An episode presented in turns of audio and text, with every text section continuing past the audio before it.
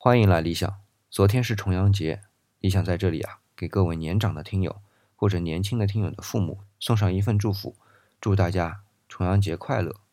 理想的这一期重阳节特辑啊，似乎有些晚了，但是为了配合着晚一天啊，理想就给大家念一首晚一天的诗。昨天是九月初九，那么今天呢是九月初十，那理想就念一首九月初十的诗给大家吧。九月十日祭祀。李白，昨日登高罢，今朝再举觞。菊花何太苦，遭此两重阳。哎，这首诗啊，即便不解释，也感觉到是充满了哀伤。原因是李白连续两天登龙山摘菊花，那么想起了自己两次遭人谗言而被逐出京城的感叹。也就是说啊。前一天，李白也登过龙山，那么这位诗仙有没有留下过什么诗句呢？哎，还真有啊！我也给大家念一念：“九日龙山饮，李白。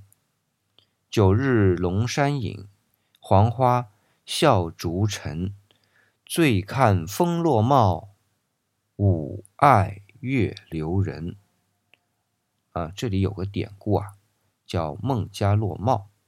是东晋初年的事了，是说名士孟家啊，也是九月初九在龙山和朋友呢喝酒赏花，结果帽子被吹走了，自己都全然不知，仍然风度依旧的和大家聊天。当然，故事还有个收尾，我就不说了，也很精彩。但是李白在这里啊，就看出了一个“醉”字，所以有了“醉看风落帽”。其实前一首诗的伤感与否和这一首诗的“醉”，都是人生的一种境遇。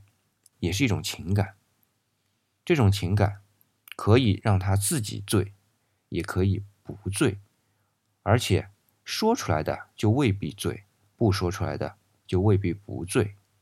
啊，对了，顺便说一句啊，这两首诗李白应该是在宝应年间创作的。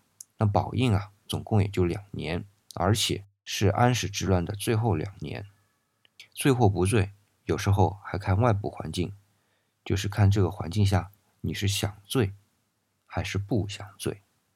好，这里是理想主义，我是四眼理想，木子李的李。